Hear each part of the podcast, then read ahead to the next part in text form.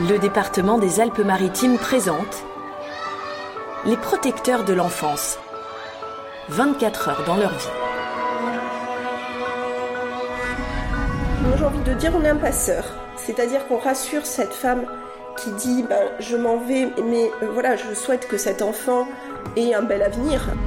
Il, nous demande si on est en train de conduire euh, et, il nous annonce que euh, le conseil de famille nous a retenu pour nous confier un enfant en vue d'une adoption.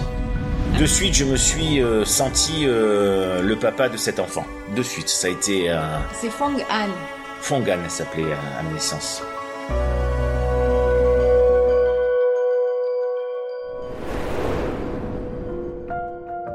Dans cet épisode, vous allez découvrir comment sont recueillis et accompagnés les enfants nés sous le secret ou délaissés par leurs parents. Aux côtés des travailleurs sociaux et psychologues du département, vous allez suivre les étapes qui mènent ces enfants à rencontrer leurs futurs parents.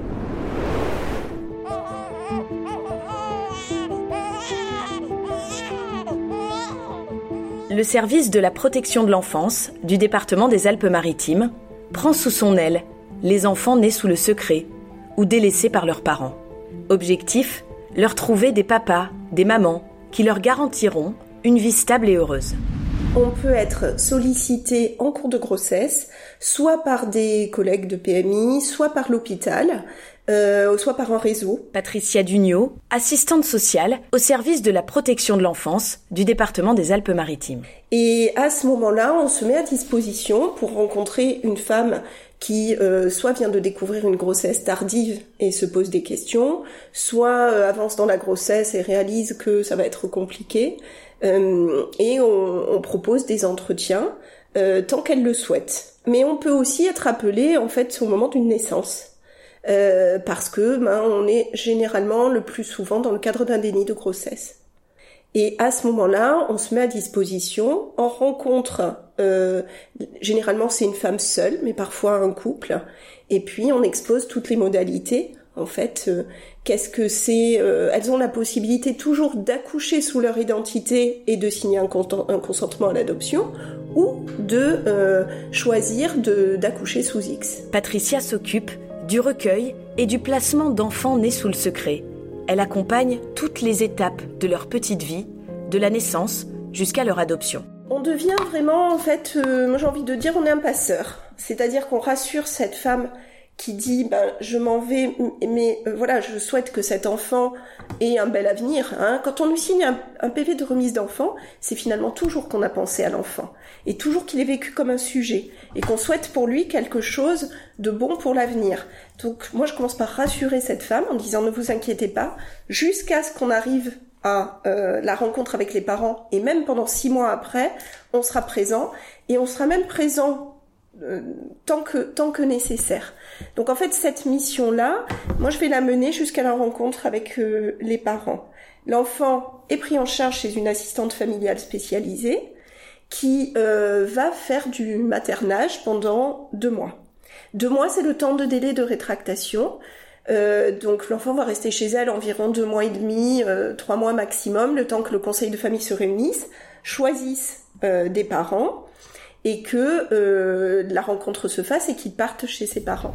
Pour adopter un enfant plus grand, la procédure est différente. La loi donc euh, de 2018 sur le délaissement, elle impose à ce que euh, principalement tous les enfants de moins de deux ans, leur situation au regard du lien, de, de la nature du lien avec le parent, est observée au minimum tous les six mois. Véronique Frasconi, assistante sociale au département des Alpes-Maritimes. Euh, si effectivement bah, nos collègues s'aperçoivent que déjà il y a des, euh, des, difficultés pour mobiliser les parents sur quelles que soient les décisions à prendre pour leur enfant, bon bah eux ils sont un peu plus vigilants et euh, ils commencent à constituer un petit peu des éléments en vue de demander l'avis à ce qu'on appelle la commission des statuts, où voilà où il y a un représentant de, différentes personnes en lien avec la protection de l'enfance et qui sont habilités à pouvoir réfléchir sur la situation et se dire effectivement là on s'engage vers un processus de délaissement parce qu'on observe que durant tant de temps, le parent, alors qu'on l'a sollicité, n'est pas venu, euh, il n'a pas été empêché, mais pour autant, il n'a pas investi le lien, où il vient, et puis il repart, et puis il y a une absence comme ça, perlée, mais qui persiste, etc. Pendant un an, le service va devoir justifier que les parents n'ont pas ou plus répondu présent il faut s'assurer qu'ils n'ont pas été empêchés, hospitalisés, incarcérés. Et si au bout d'un an rien n'a changé, le juge statue sur le délaissement de l'enfant. Au bout d'un certain temps, l'enfant euh, bah, il devient définitivement pupille. Donc à ce moment-là, nous, le service de l'adoption est averti par le secteur comme quoi il y a ce changement de statut. Et donc euh, après, ça va être une file active en fonction des suivis qu'on a déjà nous euh, en cours.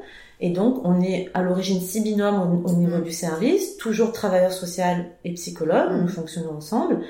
Et à ce moment-là, bah, on va nous interpeller pour faire le suivi d'un enfant. Au début, on rencontre l'enfant, on y va un peu sur des œufs parce qu'on ne sait pas trop. Effectivement, il ne faut pas créer un climat d'insécurité, mais l'insécurité, mais néanmoins, elle est là. Véronique Frasconi et Patricia Barberi, psychologue, travaillent en binôme. Pendant de longs mois, elles rencontrent l'enfant et s'assurent que l'adoption est la meilleure solution pour lui et son avenir, un travail Nous, notre travail, c'est d'essayer de mettre des mots, de symboliser, mais les enfants, ils symbolisent aussi avec le dessin, avec euh, les pâtes à modeler, avec les petits personnages. Pas forcément. Après, on arrive à mettre des mots dessus, mais vous voyez, c'est c'est un processus. Mais directement comme ça, ils ont pas. On peut pas faire une conversation avec un enfant de 4 ans, de 5 ans, de 6 ans. Il on, avait une situation, on avait un petit garçon qui utilisait les Legos. À chaque fois qu'on y allait, on passait une heure à jouer aux Lego avec lui, mais on s'apercevait qu'au fur et à mesure, bah, au départ, il y avait quelques murs, et puis après, il y avait des cloisons qui venaient un peu scinder hein, les choses, ne serait-ce que scinder les pièces, aussi scinder l'intimité de chacun. Et puis tiens, il apparaissait un petit chat, hop, et puis il apparaissait un petit bonhomme, après un deuxième, et puis quand on commençait un peu à l'interroger, bah, c'était peut-être un papa, une maman, on sait pas trop, un chat qui était à la fois un chat, mais un petit frère, enfin voilà, et ça nous montrait aussi au fur et à mesure comment lui, il s'appropriait ce qu'on pouvait lui dire, et comment il mettait en scène les choses, en plus dans quelque chose de fermé, donc dans l'intime, dans quelque chose qui est contenant. Voilà, donc ça nous montre aussi là où il en est lui de son de son avancée, de son élaboration, et petit à petit on rajoute deux petits trucs, voir un peu comment ça se passe. Et, un... et là où on sent que quelque chose peut basculer, c'est le jour où on va avec lui quelque part dans un endroit qu'il connaît pas et où là il n'a pas de repère et nous sommes les seuls repères.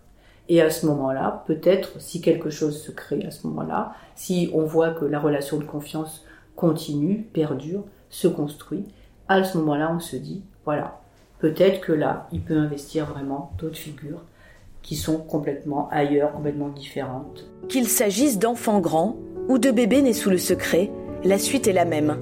Un conseil de famille se réunit et décide de confier ses enfants aux parents dont les profils sont les plus adaptés à leurs besoins. Ben, on était tous les deux à la maison et mon téléphone sonne et, alors je l'ai vu sonner et, j'étais un peu voilà un peu déprimée. Je dis oh je je sais pas qu'est-ce que c'est ce numéro. Oh, ça doit être de la publicité. Euh, j'ai pas envie. Euh. Je réponds pas. Je réponds pas. Et là mon téléphone sonne. Tout de suite après. alors là on se regarde. Tiens. Quelqu'un veut vraiment nous joindre là. Donc je, je décroche et puis euh, il, il, nous demande si on est en train de conduire.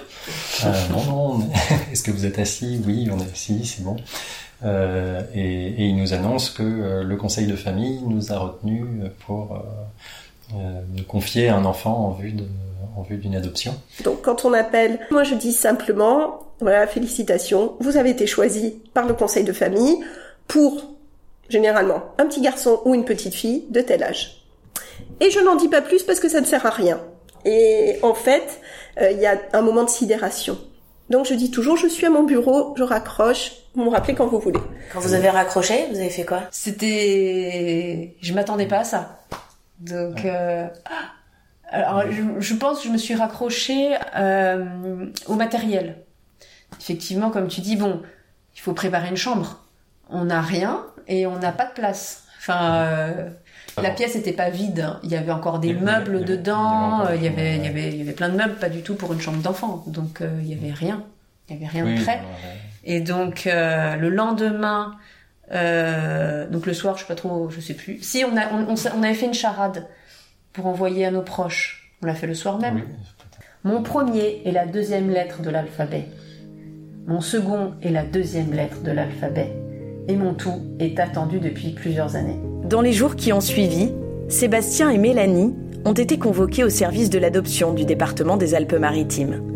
Sur la table, une pochette les attend.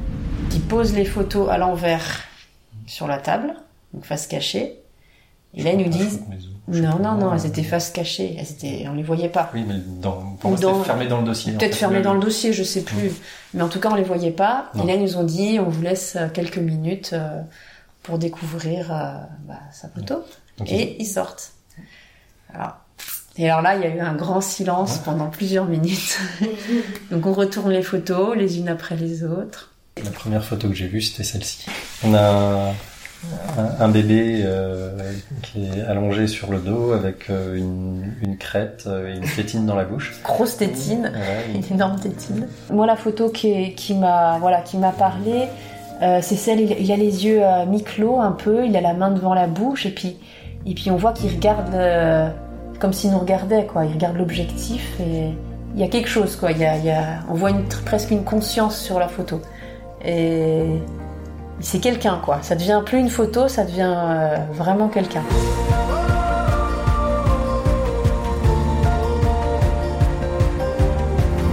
C'est la première photo qu'on a reçue de Louane euh, à l'orphelinat. Donc on a reçu un mail avec sa photo, comme ça, en demandant Eh, est-ce que, est-ce que vous la voulez ou pas?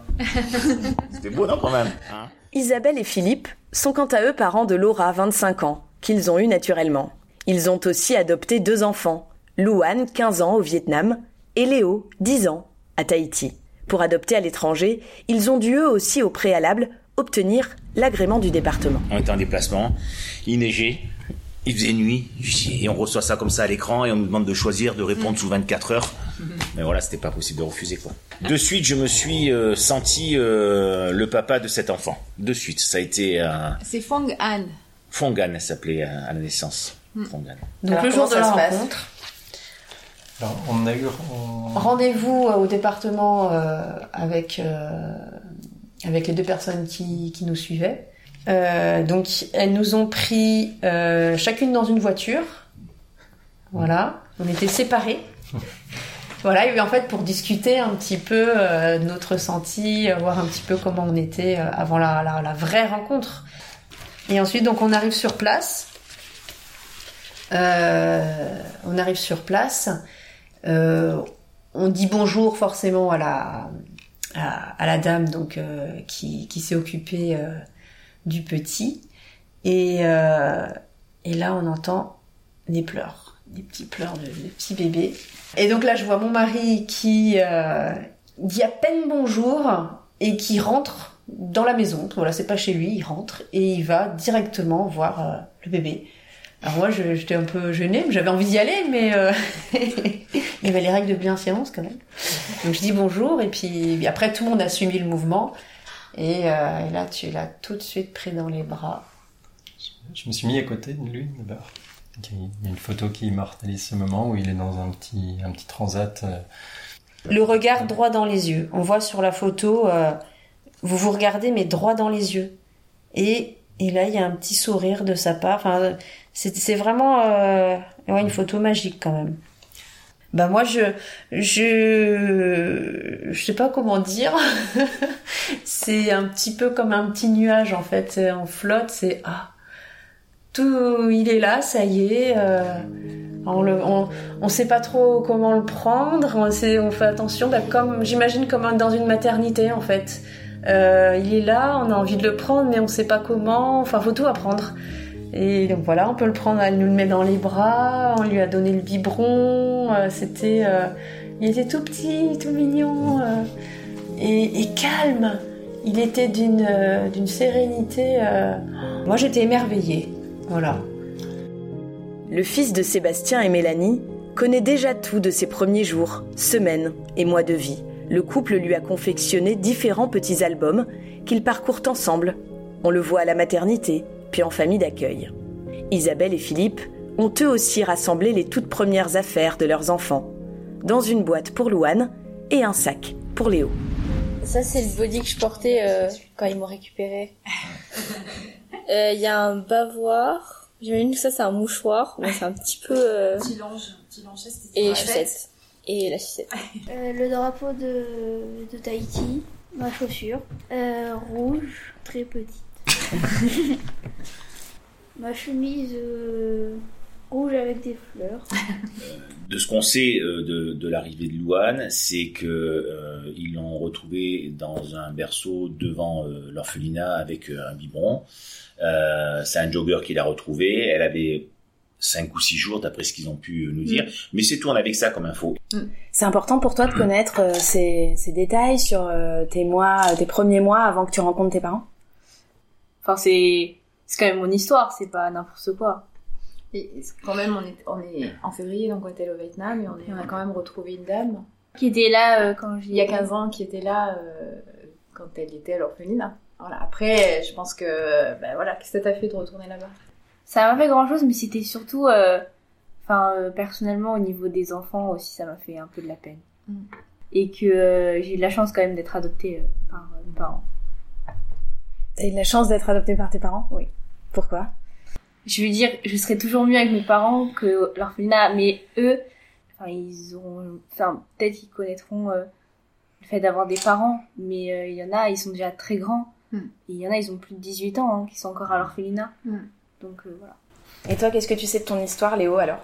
Que je connais ma, ma mère euh, biologique, mais pas mon père biologique. Il m- euh, m'a dit qu'il était euh, chinois. C'est pour ça que j'ai un peu les yeux bridés. Et euh, aussi euh, j'ai que j'ai deux demi-sœurs, une en France et une à Tahiti. Et je suis aussi Est-ce que, comme ta sœur, tu dis toi aussi que t'as de la chance d'avoir rencontré ces parents-là euh, Oui, parce que c'est pas toujours, mais d'abord être adopté, c'est pas tous les jours. Et, et j'ai failli pas avoir de parents.